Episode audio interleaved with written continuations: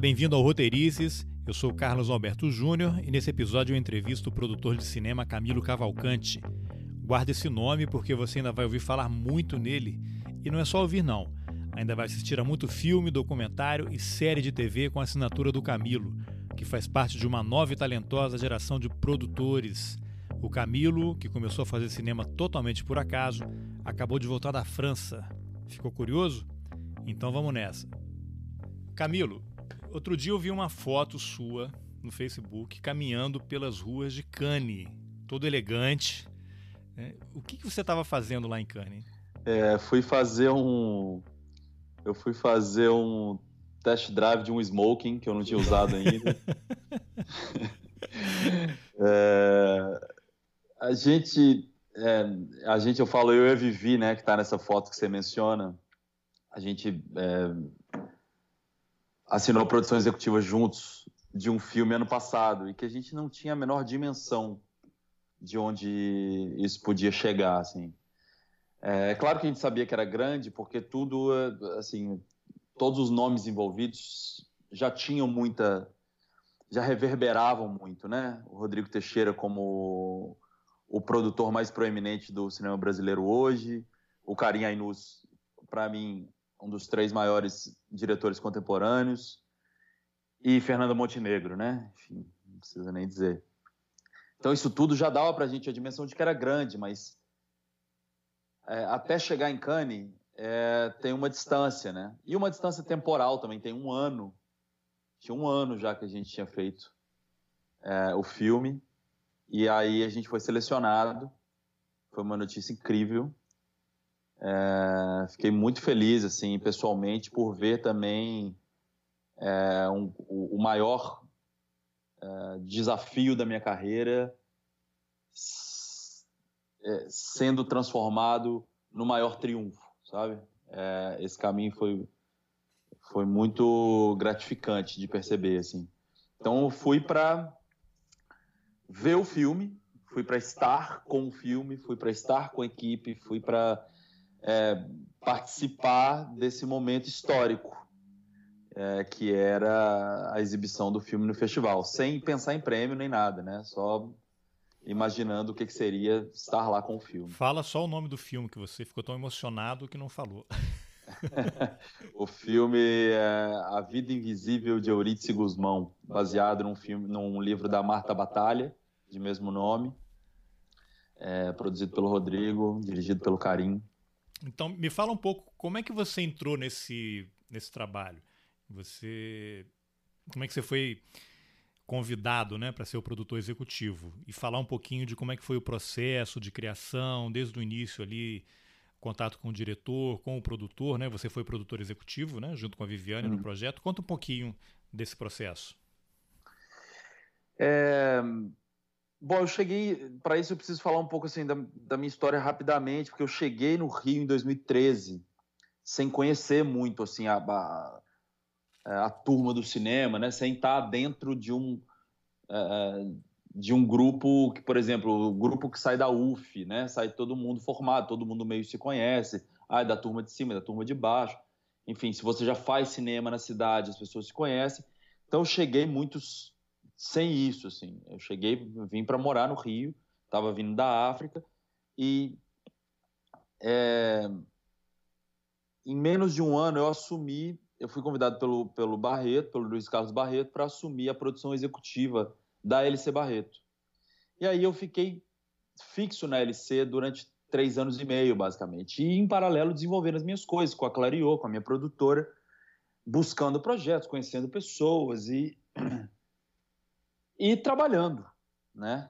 É, e aí é, eu estava em 2018, no início de 2018 eu estava em Copenhague, na Dinamarca, é, com o primeiro filme que eu produzi pela Clariô, que foi um filme totalmente colaborativo. A gente conseguiu dinheiro através de crowdfunding, a gente é, construiu a equipe de uma outra forma, enfim. E o filme foi selecionado para o CPH, CPH Docs, que é um, um festival em Copenhague, na Dinamarca. Eu estava lá e eu recebi uma, uma mensagem de uma amiga dizendo que tinha uh, indicado o meu nome, que estavam precisando de um produtor executivo no Rio, e ela tinha indicado o meu nome. Falei, tá bem, até aí tudo bem.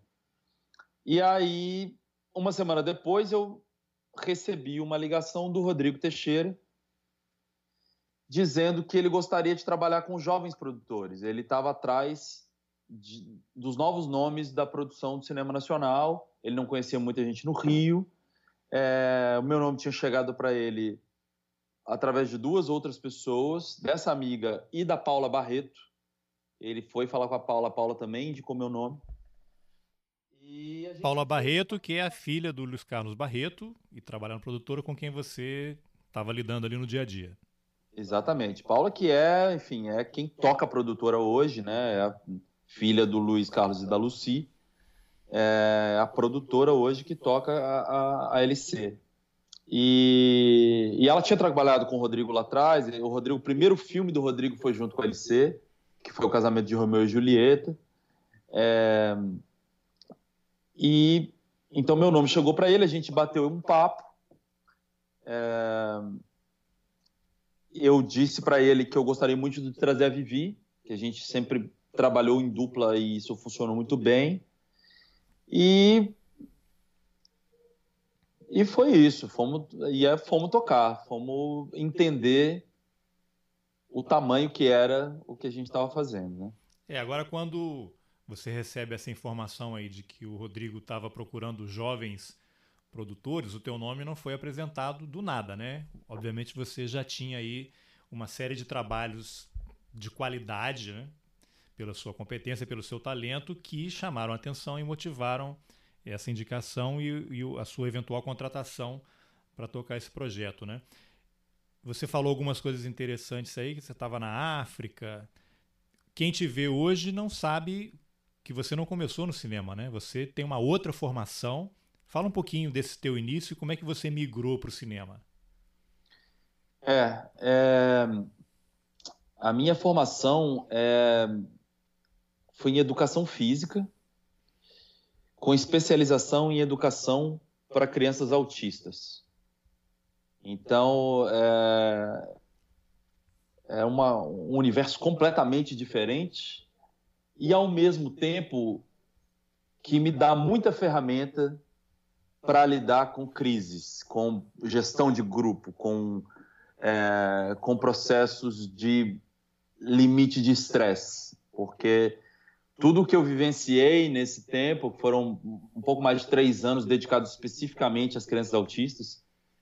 É, a gente passa por muito, muitas situações que você é, é, muito inesperado, né? As crianças respondem de formas que você nunca imagina.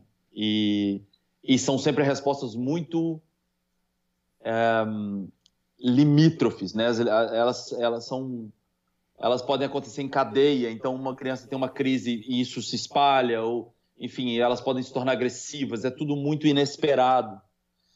E, e bom, eu fiquei. É, desculpa, mas dois... essa. Desculpa, parece quase um relato de um set, né, de gravação. Exatamente.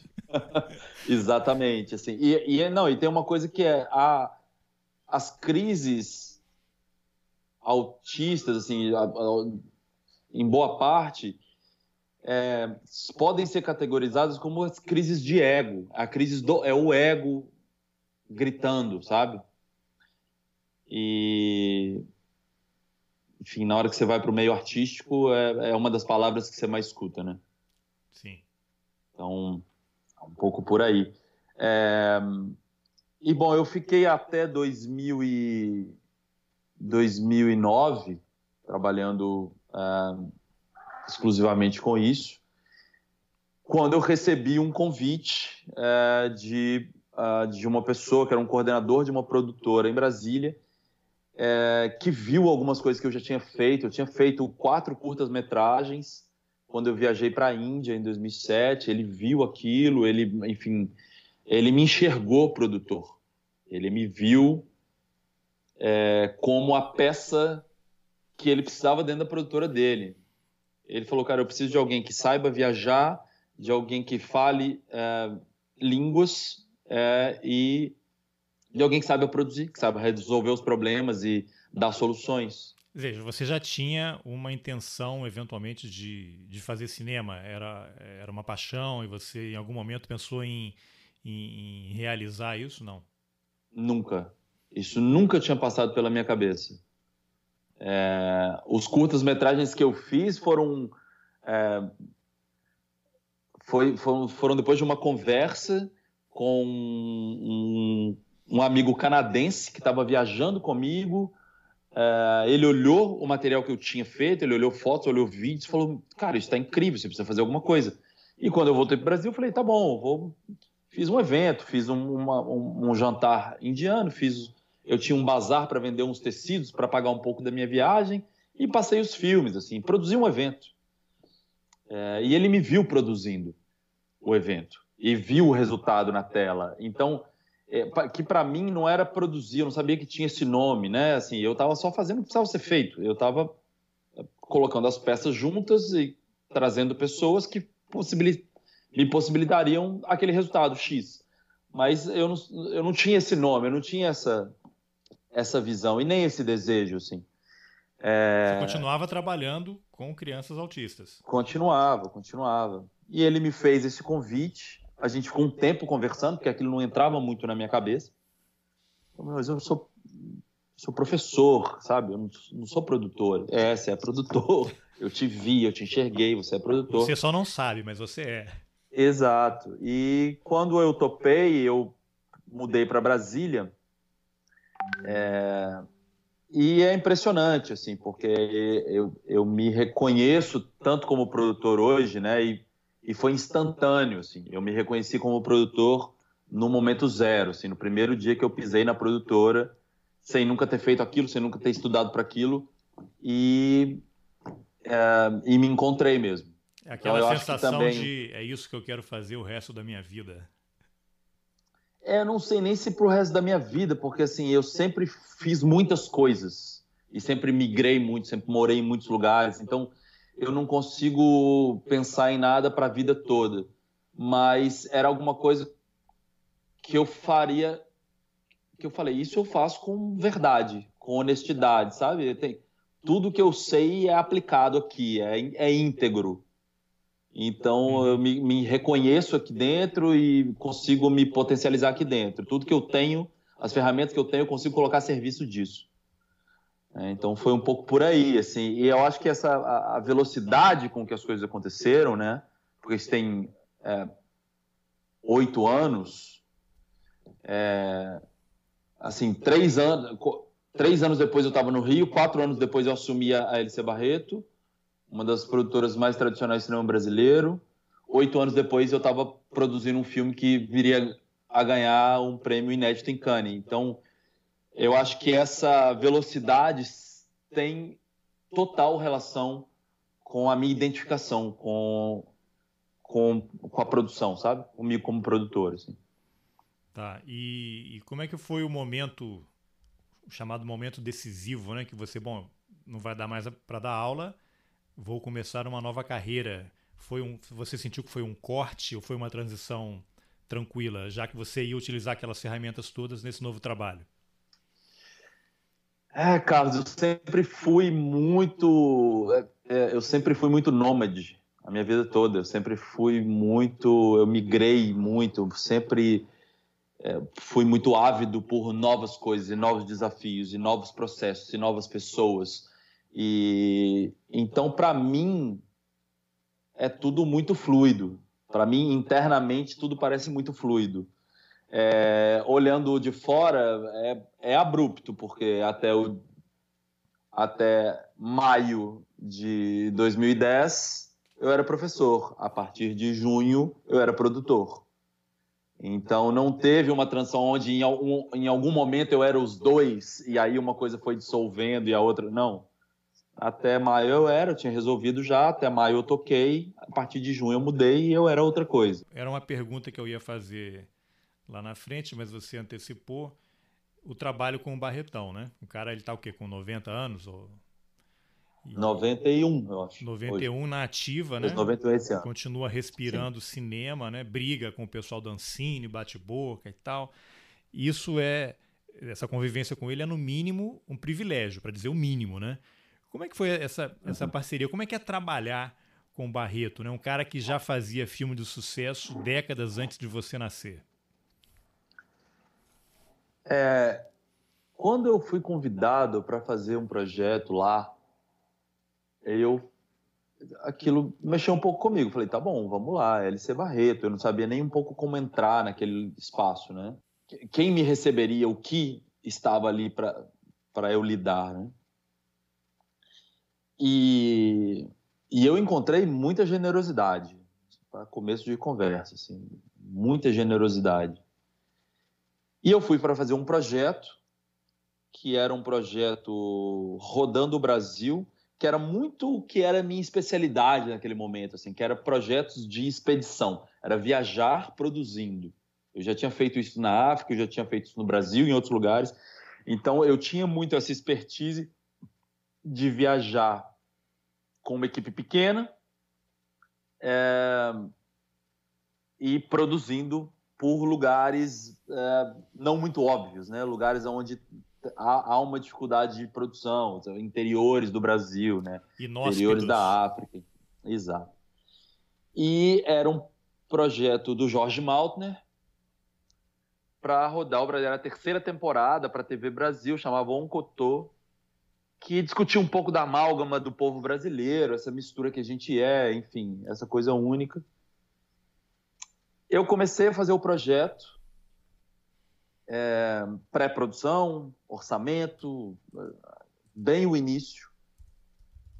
E deu um mês e meio, o projeto caiu, porque, enfim, o Barreto entrou num, num acordo com a TV Brasil de que não era o melhor momento, é, os, o orçamento estava defasado, os preços estavam muito altos, era Copa do Mundo chegando, o Brasil tinha mudado e ele pediu para a TV Brasil para considerar aquilo.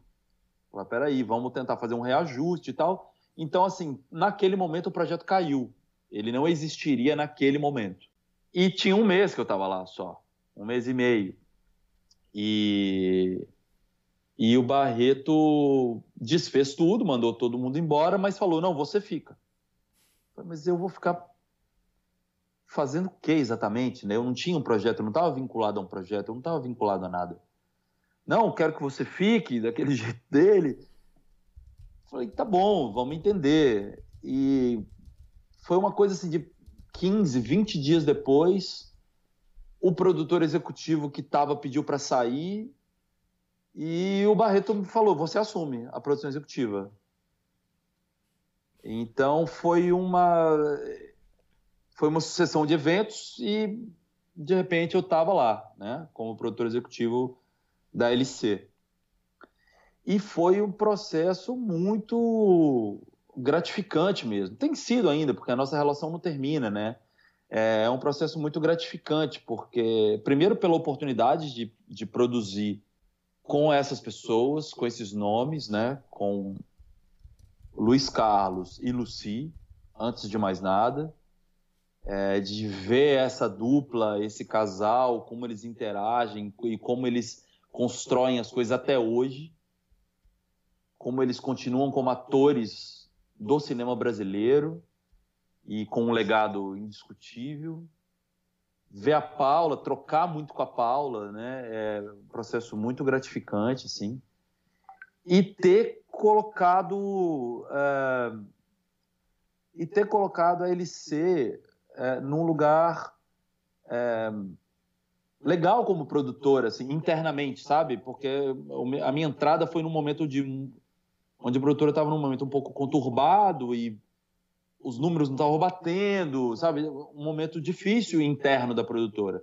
Então foi bom participar dessa organização, de colocar, de criar processos, de colocar as coisas no lugar, sabe? E é de ajudar mesmo aquelas aquelas figuras tão fortes a se equilibrar de uma certa forma, né? Porque como uma empresa familiar tem um enfim, tem todos os problemas também de uma empresa familiar, né? Então, ajudar eles nesse processo, fazer parte disso, é muito gratificante. Tirando, claro, todos os momentos, todas as reuniões com o Barreto, todas as possibilidades que você entra na sala dele e que você escuta a história do cinema brasileiro, né? Você fala qualquer coisa, você pede uma, uma, uma ideia ou traz um problema, uma questão, e a solução ou, uh, uh, enfim, o que você troca vem embebido da história do cinema brasileiro. Não, porque é isso, quando a gente fez Bye Bye Brasil, não sei o que, não sei o que lá. Quando a gente estava fazendo o companheiro, teve esse problema. Ah, não, porque. Então, assim, é, o tempo inteiro você está mergulhado nas histórias do cinema brasileiro, né? Então isso é também um, isso é o maior privilégio, eu acho, assim, é, de fato é, é, inigualável, sabe? Sem falar que você também trabalhou num documentário sobre ele, né? Que vai estrear. Nesse, é segredo? Pode falar alguma coisa desse projeto? Não, podemos falar, podemos falar. o que, que é esse projeto? Cara, foi um projeto muito na raça, assim, que a gente internamente é, decidiu fazer, é, encabeçado pelo Marcelo Santiago, que é o diretor do projeto, que está na LC há muito tempo, foi assistente de direção do Fábio, do Fábio Barreto, né, filho do Barretão. É, Marcelo está lá há muito tempo, tem, tem, Marcelo já é família quase, assim, lançou essa ideia junto com o André Sadi, que é hoje diretor do Canal Brasil e que também é uma cria da LC, e para mim, assim, então o jogo abriu na mesa para nós três e vamos fazer um documentário sobre o Barreto? Vamos. E não é um produto da LC Barreto, mas foi pensado ali dentro, é um produto Movimento Filmes, Clareou Filmes, Canal Brasil e Globo Filmes. A Clareou, então, é coprodutora. Coprodutora, coprodutora. É... E... e a gente pegou o Barreto, e fizemos uma entrevista de dois dias com ele.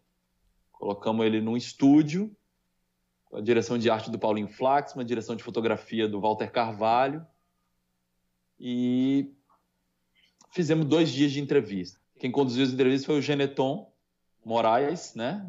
Saudoso. Morreu no é, ano passado, né? Morreu ano passado, brilhante jornalista, conduziu maravilhosamente bem a entrevista. É, enfim, o filme passa a ser também um, um, um tributo a ele, né?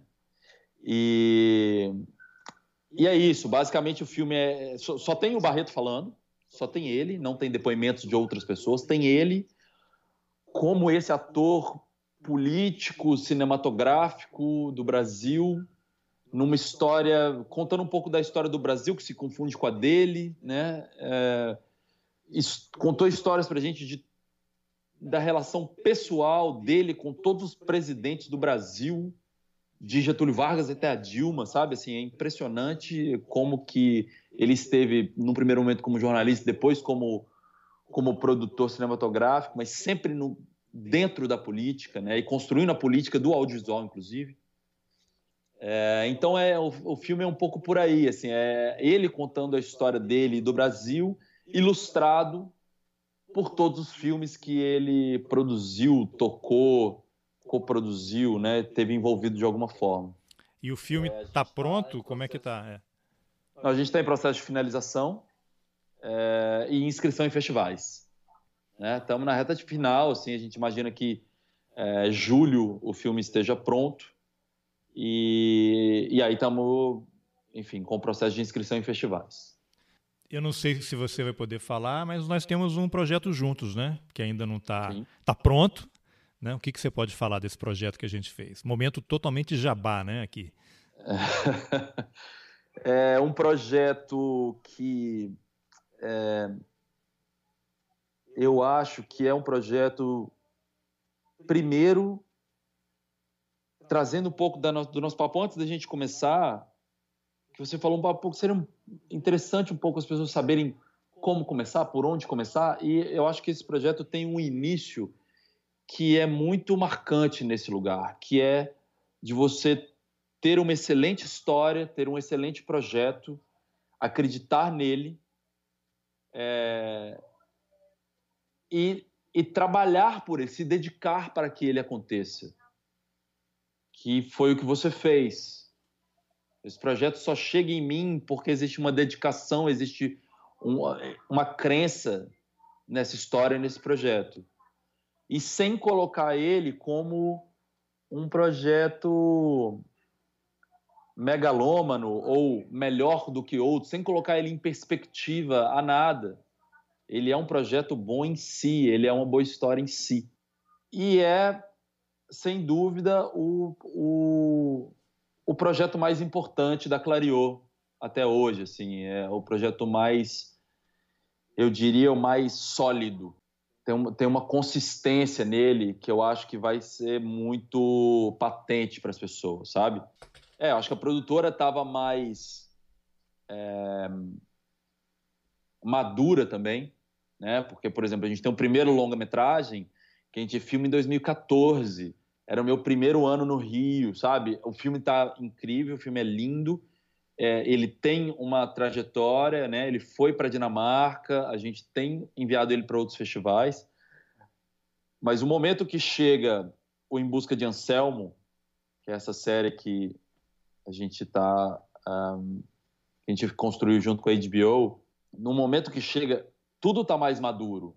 Eu já tinha dois anos e meio dentro da LC Barreto, né? Eu já tinha um caminho é, como produtor executivo ali dentro. A própria, a minha própria produtora já tinha outros projetos. A gente já estava caminhando para outros lugares.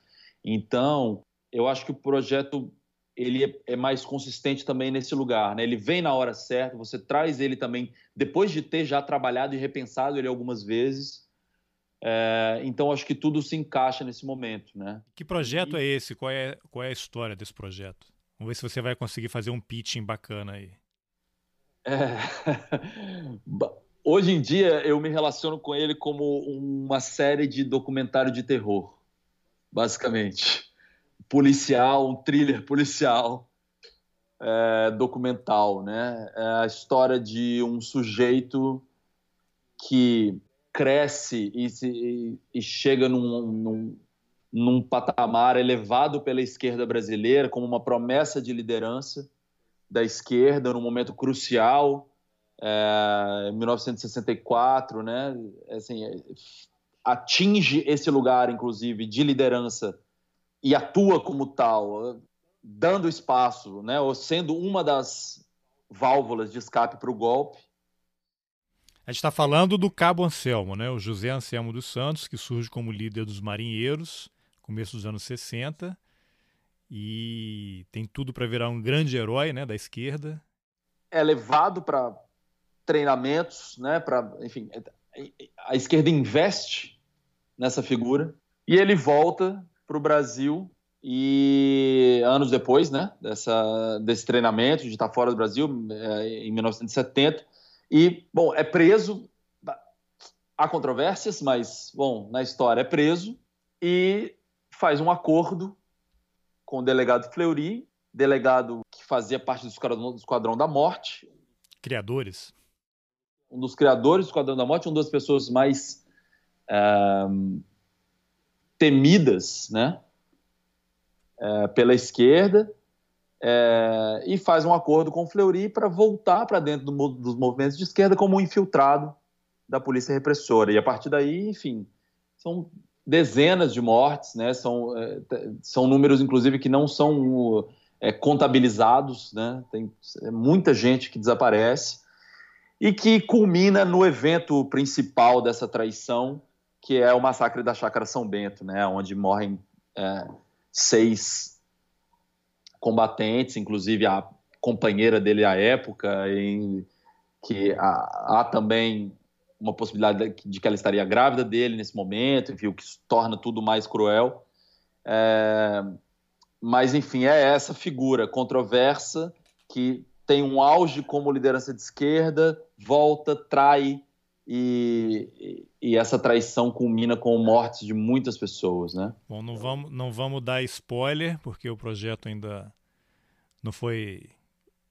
Está seguindo o seu caminho natural dentro do processo é, de autorização né, da, da Ancine, até para ele poder ser programado pela HBO. Mas você Exato. podia só dar uma atualizada qual é o estágio hoje desse projeto? E até para as pessoas saberem, e aí depois a gente pode até entrar nesse detalhe, como é que surge um projeto, para as pessoas terem uma ideia, eu desenvolvi a ideia desse projeto no final de 2015. A gente está indo para o segundo semestre de 2019 e o projeto não estreou. Para as pessoas terem uma ideia de, do tempo de maturação e o tempo que leva para você, desde, desde a ideia até o projeto ser exibido na tela ou do cinema ou da televisão. Então, como é que está o, o, projeto hoje? O que, que falta para a HBO programar a exibição? É, o projeto está pronto, né? A série está pronta. É, a gente tem que cumprir só etapas burocráticas nesse momento. A gente está finalizando um processo de redimensionamento na Ancine, que é um processo final, onde você uh, diz uh, que o projeto ou custou um pouco mais ou custou um pouco menos, ajusta o orçamento é, para partir para a emissão do CPB, que é o Certificado de Produto Brasileiro, que é a certidão de nascimento do filme. Então, com esse CPB, com essa certidão de nascimento, aí a, a exibidora pode, a programadora pode programar, pode colocar em programação. A expectativa é segundo semestre? Segundo semestre. Para ser exibido. Para ser exibido. Vou finalmente saber então a história do Anselmo. É, eu acho que assim, spoiler, é, não tem muito como a gente dar, porque é, a, a história está aí, né? Então, se quem estiver ouvindo e der um Wikipedia sobre o Cabo Anselmo vai ter acesso a muitas coisas, mas é, realmente a série é reveladora num nível é, inimaginável. Assim. É, ainda mais num tempo de fake news, né?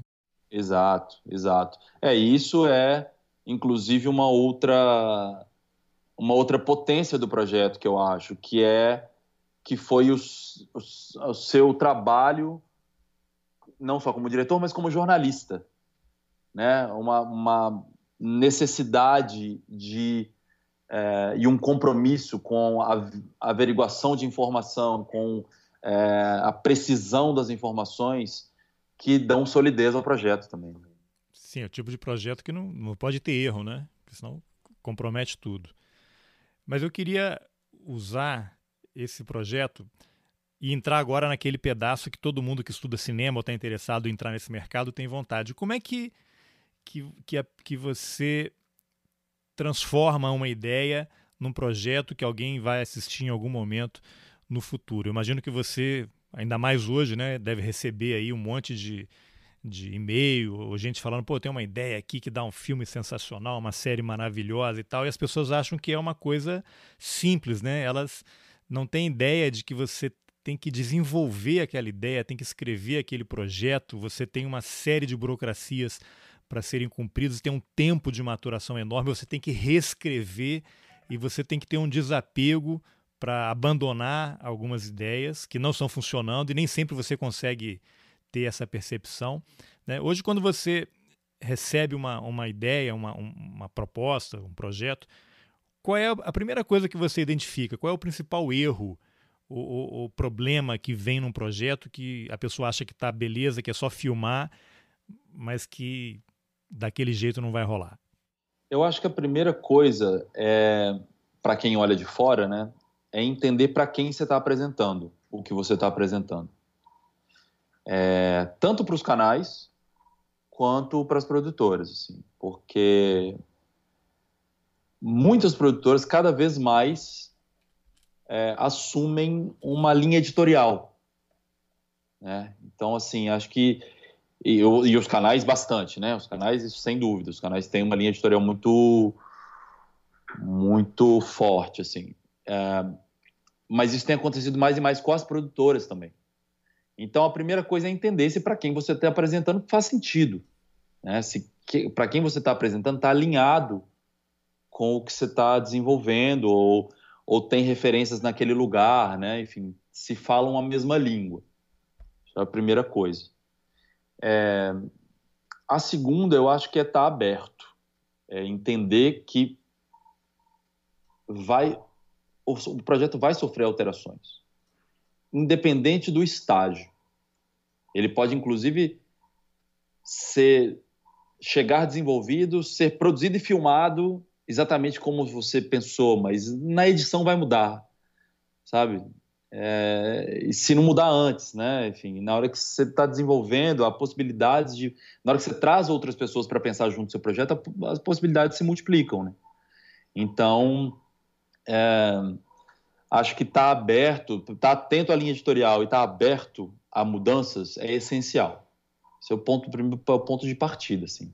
Você tem que saber que seu projeto não é o melhor do mundo. Ele não é, é você não tem o novo Game of Thrones, nem, sabe, assim, não vai é, pensando que você vai levar o, o próximo Oscar. Assim. Não, é, não se trata disso. E isso para mim fica muito claro nesse processo do, da vida invisível, que é, o mais importante é o processo. O, o fim, ele é, é uma consequência natural, assim.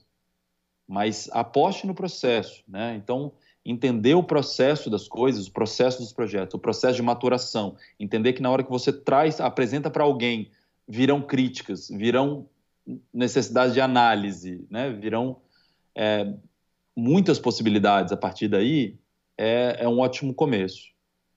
É, e, e dedicação. Acho que tem que se dedicar ao projeto. Sim. Não, nada, não existe nada que cresce sem dedicação, não existe nada que floresce sem dedicar compromisso, né? O projeto compromisso ele, com ele aquilo. é a tua vida naquele momento. Exato. Tem que se dedicar ao que você está fazendo, tem que ir mais fundo, tem que pesquisar, tem que entender referências, com quem que você está falando, quem é o seu público, para onde isso vai, quais são as, a, as nuances disso tudo, o que, que isso pode virar.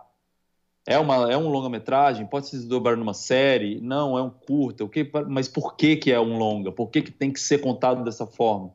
E se a gente inverte, o que, que vira? E por que, que, tem, que, por que, que tem que ser contado, né? Se você, a pessoa não consegue te convencer por que, que você quer fazer esse projeto, é, não tem um projeto, né? Se a pessoa não consegue Exato. explicar, e eu, eu percebo isso, né?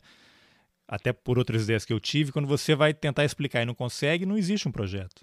Uhum. Não sei se você identifica isso Sim. também quando as pessoas vão falar contigo. É, e, é, e assim, tem uma coisa que é basicamente todas as histórias já foram contadas. Né? O que a gente tem são as mesmas histórias sendo contadas de, contadas de outras formas. Né? Então, assim, é, o que exatamente você propõe? O que, que você traz de novo? O que, que, que olhar é esse que você está jogando sobre as coisas? Né? Então, isso é. E aí eu acho que isso entra dentro da dedicação, a paixão, a... né? porque é isso. Na hora que você se dedica, você se aprofunda você entende as camadas, você se questiona, isso vai dando corpo para você, para o projeto, né? Isso vai crescendo. Agora, avançando um pouquinho em relação ao projeto, beleza, temos a ideia, funciona, vamos colocá-la em prática. Qual é o papel do produtor executivo nesse processo? Porque o, produtor, às vezes a pessoa tem a ideia, leva até você e se sente dona do projeto, né? Mas a partir do momento que você compartilha essa ideia e leva para uma produtora, e as produtoras têm um papel essencial no mercado brasileiro, né? elas é que são o canal com as emissoras, né? com todos os atores nesse processo, o, o cara que teve a ideia, ele começa a ter que ceder, todo mundo, né? A produção de um filme, ele, ele é uma composição de, de ceder, todo mundo tem que ceder um pouco, senão o projeto não sai, né? Não adianta. Uhum. Como é que o produtor executivo ele se insere nesse processo? Porque o nosso caso, por exemplo, o produtor executivo é quem centraliza toda a operação e passa a ter contratos com todas as pessoas envolvidas, desde o roteirista, o diretor, o cara do áudio, o fotógrafo, o canal, a pós-produção, tal. Como é que o, o, produtor executivo, que é um maluco, né? Porque você tem que lidar com, com tanta gente só tendo uma formação para lidar com crianças autistas, né? Eu acho que primeiro é bom, é, para quem não entende muito dos trâmites e das funções, fazer uma diferenciação entre o produtor Isso. e o produtor executivo. Isso. Né? O produtor, em geral, é o dono da produtora, né? é, é a pessoa que vai é, atrás dos recursos para fazer o projeto acontecer, basicamente. Né? É, é quem existem filmes de produtores, séries de produtores que é, a ideia nasce dentro da produtora, aquilo se desenvolve e um diretor é contratado, por exemplo, para fazer aquilo. E existem filmes que vêm do diretor, o diretor apresenta, ou o roteirista apresenta para o produtor, e o produtor confia e sai para captar os recursos, sai para fazer as coproduções, sai para é, apresentar a ideia, jogar a ideia para realizá-la. E o produtor executivo, ele entra é, no momento de, de fato, fazer aquilo acontecer. Quando já, a gente já tem recurso e os trabalhos vão começar. E aí ele é responsável por gerir isso tudo, por fazer todas as contratações, por é, fazer a, as comunicações internas do projeto todas, né, por encabeçar essa, essa operação. Né? Então, uh, pensando nos projetos no início, como você propôs, é, as pessoas apresentam para o produtor primeiro, e aí existem possibilidades. Né? Hoje, possibilidades é, se reduziram um pouco, né? depois que a gente teve os cortes é, da Petrobras, da Caixa, e, enfim, não sabemos exatamente o que vai acontecer com o BNDES, mas, assim, todas as empresas é, estatais não colocam, mas não abrem mais editais, não colocam mais dinheiro na cultura, então, as, nesse momento, as possibilidades diminuem, mas é, o fundo setorial ainda está vivo, a lei do audiovisual funciona, é, existem possibilidades de coprodução internacional, existem fundos internacionais, existem fundos na América Latina, como, como o Ibermédia, existem fundos é, na Europa, como o CNC na França, o Sorfond na, na Escandinávia, enfim, tem, existem possibilidades é, mapeadas, né? É, mas, claro, são fundos que todo mundo está buscando. Então, para buscar esses fundos, tem que ter um projeto sólido, tem que ter um projeto consistente. E, e tem uma diferença também de caminho aí entre TV e cinema, né? É, o fundo setorial funciona muito bem para televisão, é, para o cinema também, mas assim ele ele fomentou muito a produção de TV. É, o artigo 39 dentro da lei do audiovisual também fomenta muito a televisão. É, então depende muito para onde o projeto vai, que caminho você vai seguir, depende muito de para onde o projeto vai, que, o que, que você entende é, como o caminho comercial desse projeto. Tá, os editais eles são uma possibilidade, né? Que uhum. aquilo uhum. o governo abre um edital ou uma empresa ou uma fundação com os, os parâmetros, né? Aí todo mundo apresenta um projeto e a, quem atender aquilo dentro do orçamento leva. Mas tem um outro canal também interessante que é esse é, você é uma parceria direta né, com a emissora. O, o caso do projeto do Cabo Anselmo foi um, um, uma parceria com a HBO que você levou mas o projeto. Dentro da lei. Mas dentro, dentro da lei. Da lei. Sim, mas você não está concorrendo com outras pessoas não. por um recurso. Você leva o projeto, não. aí é que entra a minha pergunta, né? É, você tem que conhecer um produtor que tem acesso aos canais, né? Porque a HBO Sim. deve ter 500 mil pessoas lá na porta Sim. deles todo dia com um projeto para apresentar, né? Sim. Então, isso de certa forma já é uma grande peneira, né? Você fazer cinema, fazer projetos para televisão é uma coisa que só com muita paixão, né? Porque senão você não consegue, você é difícil ter acesso, né? Por acaso eu tive a honra, o privilégio, né, de, de te conhecer, ter acesso a você que conseguiu levar o projeto à, à HBO porque tem acesso a eles, mas acho que, sei lá, 90% dos casos morrem pelo caminho. As pessoas têm uma ideia e não sabem como levar isso adiante, né? Você teria alguma indicação, assim, você tem uma ideia, para quem está começando também, né?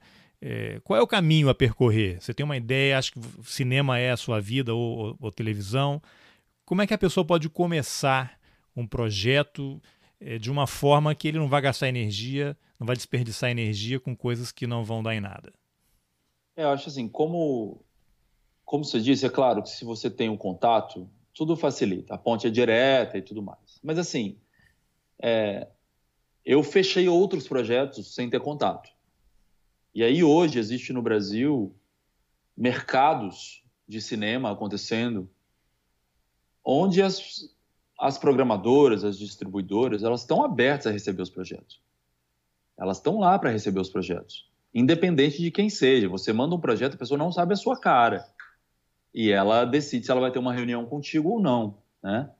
Então, o Rio 2C, um mercado muito potente, Né? Teve o Olhar de Cinema agora é, em Curitiba, com certeza muitas conexões. É, tem o Rio Market durante o Festival do Rio aqui. Né? São, são muitos mercados de audiovisual acontecendo no, no país. E esses mercados têm abertura para as pequenas produtoras.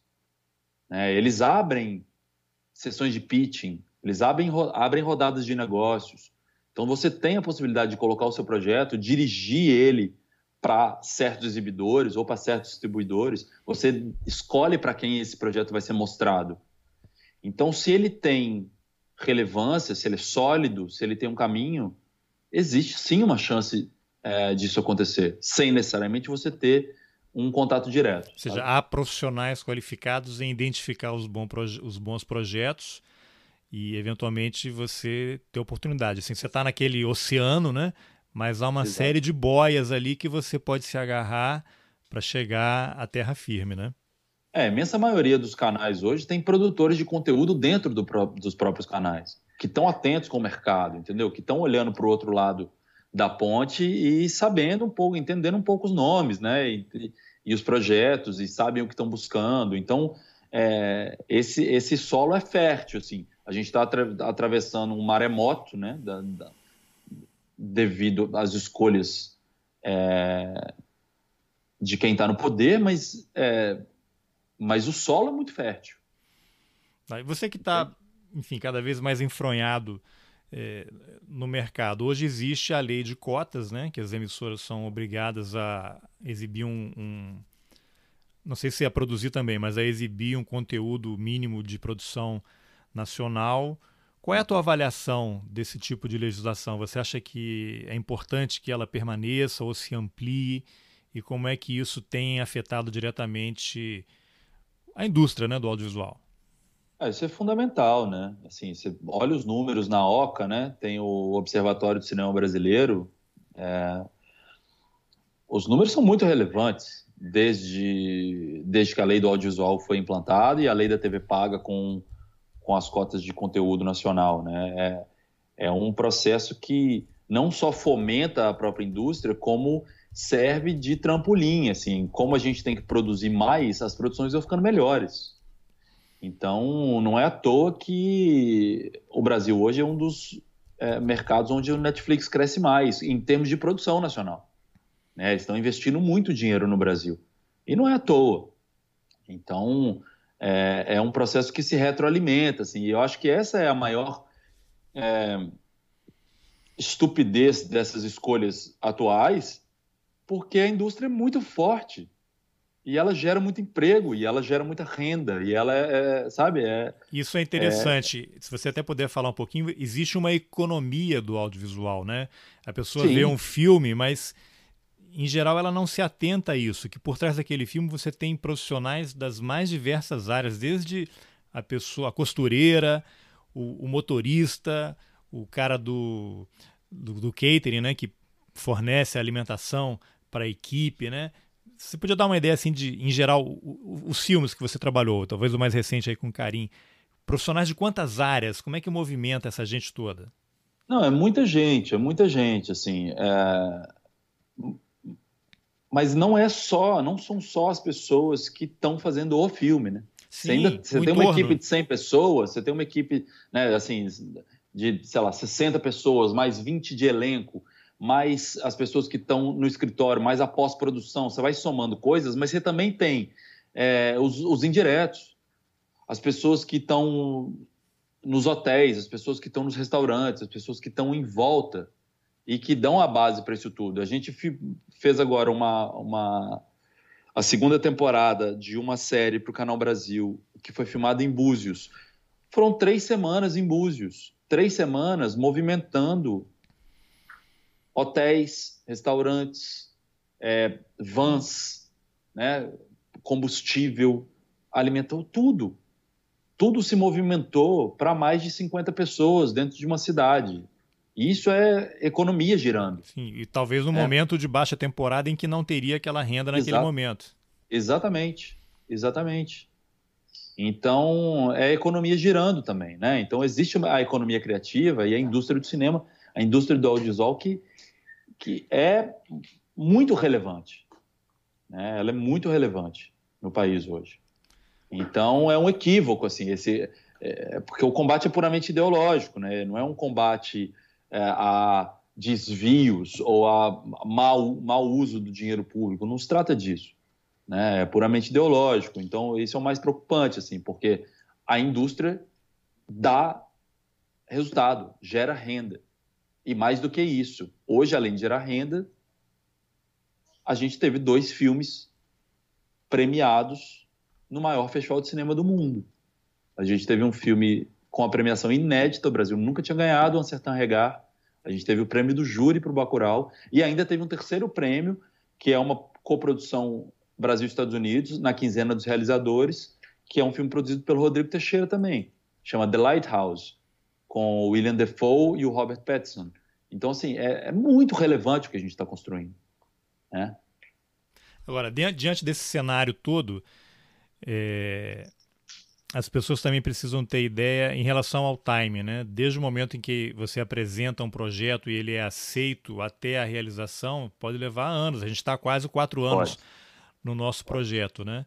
E nem todo mundo está disposto, ou tem recursos, né? Ou tem que ter um outro emprego. Como é que a pessoa sobrevive, né? Nesse nesse mercado? Você, por exemplo, que é uma produtora, você precisa de vários projetos em estágios diferentes para poder girar essa roda e, e se manter e continuar fazendo, né?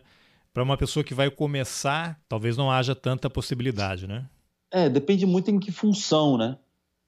Isso varia muito, assim, porque os técnicos, por exemplo, é, os diretores de fotografia, câmeras, som, é, né, a, a logger, os pessoas, as pessoas que estão, os profissionais que estão envolvidos na técnica que é uma coisa mais pontual e mais, e mais curta, né? O tempo. É. Eles têm um giro maior, entende? Assim, cada hora eles terminam um projeto de dois meses, eles colam com outro de dois meses. Enfim, é, acontece inclusive ali. que hoje no Brasil, assim, várias vezes você se depara com é, um diretor ou uma diretora estreante que quando ela está no set, ela está no set com uma equipe que já fez 30 filmes, entendeu? O meu caso. Só tem ela de estreante. Só tem ela de estreante, assim, né? Então, é, porque gira-se muito mesmo, assim. Então, depende muito da função, né? Depende muito da função, eu diria. É... Mas isso não é para assustar ninguém, né? Se você acredita não, naquilo, vai em frente. É, depende muito da função, e aí tem possibilidades, entendeu? Assim, porque tá girando, assim, as coisas estão acontecendo, né? O, o, por mais que haja esse, esse momento conturbado, a gente ainda está produzindo, as coisas ainda estão acontecendo. Para os técnicos, principalmente, né? Pra...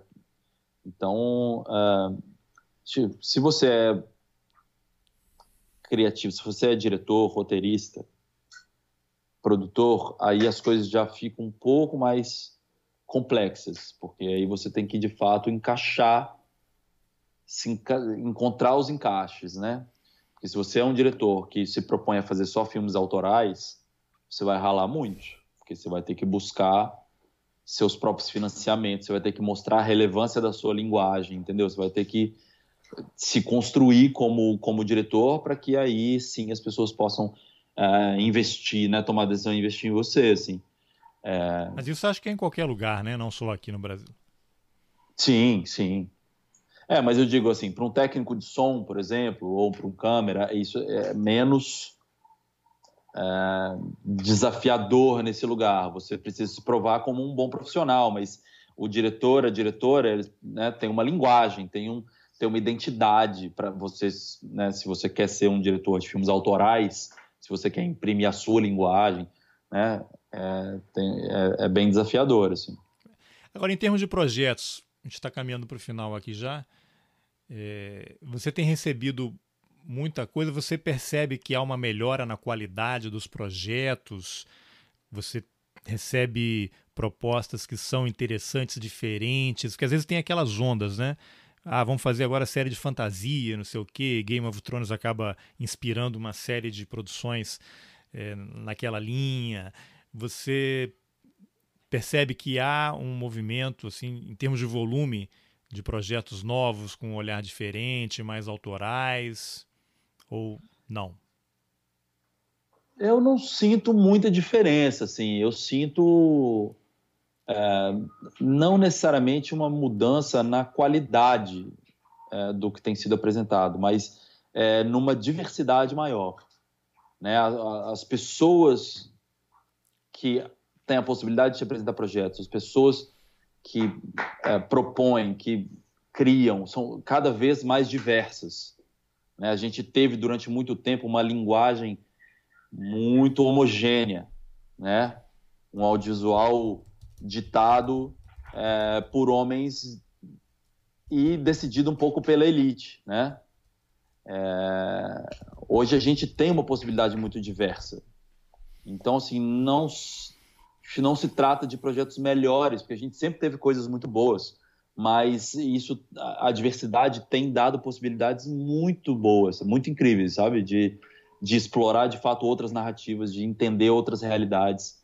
É, isso sim. E há uma demanda crescente dos canais, você percebe? Eles têm uma necessidade constante aí de projetos novos, até para cumprir cota, né? Que é uma obrigação, mas ele, você percebe essa demanda deles. E aí, você não tem nada? Manda alguma coisa?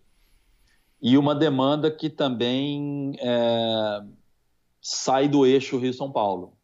Isso é né? bom, interessante. É uma demanda que se descentraliza. Norte, Nordeste, Centro-Oeste, né? Existe o, Cone dentro do, do FSA, existe essa, esse núcleo, né? Do Centro-Oeste, Norte, Nordeste, e existe Sul, Minas, Espírito Santo também. Então é, há uma descentralização nessa demanda também, sabe? É, isso é bem interessante de ver, assim. Tá. Bom, legal. Camilo, tem alguma coisa aí que você eu não tenha perguntado, que você tenha considerado é... essencial? Uma pergunta que eu não fiz, que se você soubesse antes, não teria feito o projeto comigo, não sei. é, acho que eu não teria nem feito essa entrevista. Né?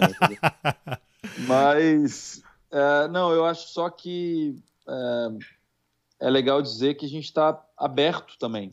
É, tragam as coisas, né? Se, se proponham, não tenha medo é muito importante é, romper as barreiras, né? Muito importante ir além. É, tem muita gente que fica com receio, exatamente como a gente estava falando antes, tipo, não, mas eu não fiz nada ainda, ou não, meu projeto é aí, meu projeto... Bota, apresenta para as pessoas verem, bota em discussão, sabe? Todo proponha. mundo em algum momento não fez, né? Exato, exato, assim. assim eu tenho certeza que você não esperava é, que a gente tivesse para estrear uma série da HBO há três anos atrás, entende? Não, inclusive eu Não mandei, é, vou até fazer o, uma revelação, eu te mandei o projeto, porque eu sabia que você estava lá na LC Barreto, né? Acho que até foi, ó, Camilo, vê aí se consegue. O e-mail era vê se você consegue apresentar aí para o Barreto, né? Para ver o que, que eles acham. Eu até lembro, foi dia 24 de dezembro de 2000 e 15 que você me ligou. Ó, o Barreto adorou a ideia, perguntou se você pode vir aqui mês que vem para uma reunião. Né? Eu mandei uhum. o projeto sem saber, né? Pode não dar em nada. E felizmente ele floresceu. Lógico tem o seu olhar, né? A sua sensibilidade para identificar é, a, a validade do projeto e é o que torna todo o processo interessante, né? Você ter alguém que consegue tem a sensibilidade, né, para identificar o projeto e ver que aquilo tem um potencial e como é que a gente pode trabalhar e construir de forma que as pessoas tenham no final um produto de qualidade, né? Lógico que somos sim, totalmente sim. suspeitos para falar sobre isso, mas as pessoas acho que ficarão bem bem surpreendidas com o resultado. Sem dúvida, mas é isso. Não deixa o projeto na gaveta, entendeu? Na gaveta ele não vai para lugar nenhum. Tira da gaveta. Não, ele, ah, não, mas ele não está pronto ainda. Nunca vai estar. É verdade. Ele nunca vai estar pronto. Ele nunca vai. Quantas vezes a gente já falou, vamos mexer de novo, vamos. É. É, é Projeto vivo, já é fechado, entregue para a HBO, nós vamos Exato. mexer aqui alguma coisa. Uma hora é você, você, uma hora você encerra, né? Uma hora você para de fazer porque senão é, mas. É, faz parte também. Mas aí é uma questão pragmática. Tem um orçamento, tem uma data, é, uma, é pragmatismo, não é mais criação. Porque enquanto tiver espaço para criação, haverá criação. Né? Então, assim, tira da gaveta, apresenta, bota na roda, bota para discussão. Não tenha medo de crítica, entendeu? Faz acontecer, né? Mas tem para acontecer tem que estar no mundo. Então, bota para fora. É isso aí. Camilo, obrigado pela entrevista. Desejo a você aí outras grandes produções de sucesso, como as nossas e as suas aí. E a gente vai se falando. Ótimo, eu que agradeço. Muito obrigado. É um prazer sempre essa parceria e agora poder falar contigo também assim. Bom, essa foi a entrevista que eu, Carlos Alberto Júnior, fiz com o produtor de cinema Camilo Cavalcante.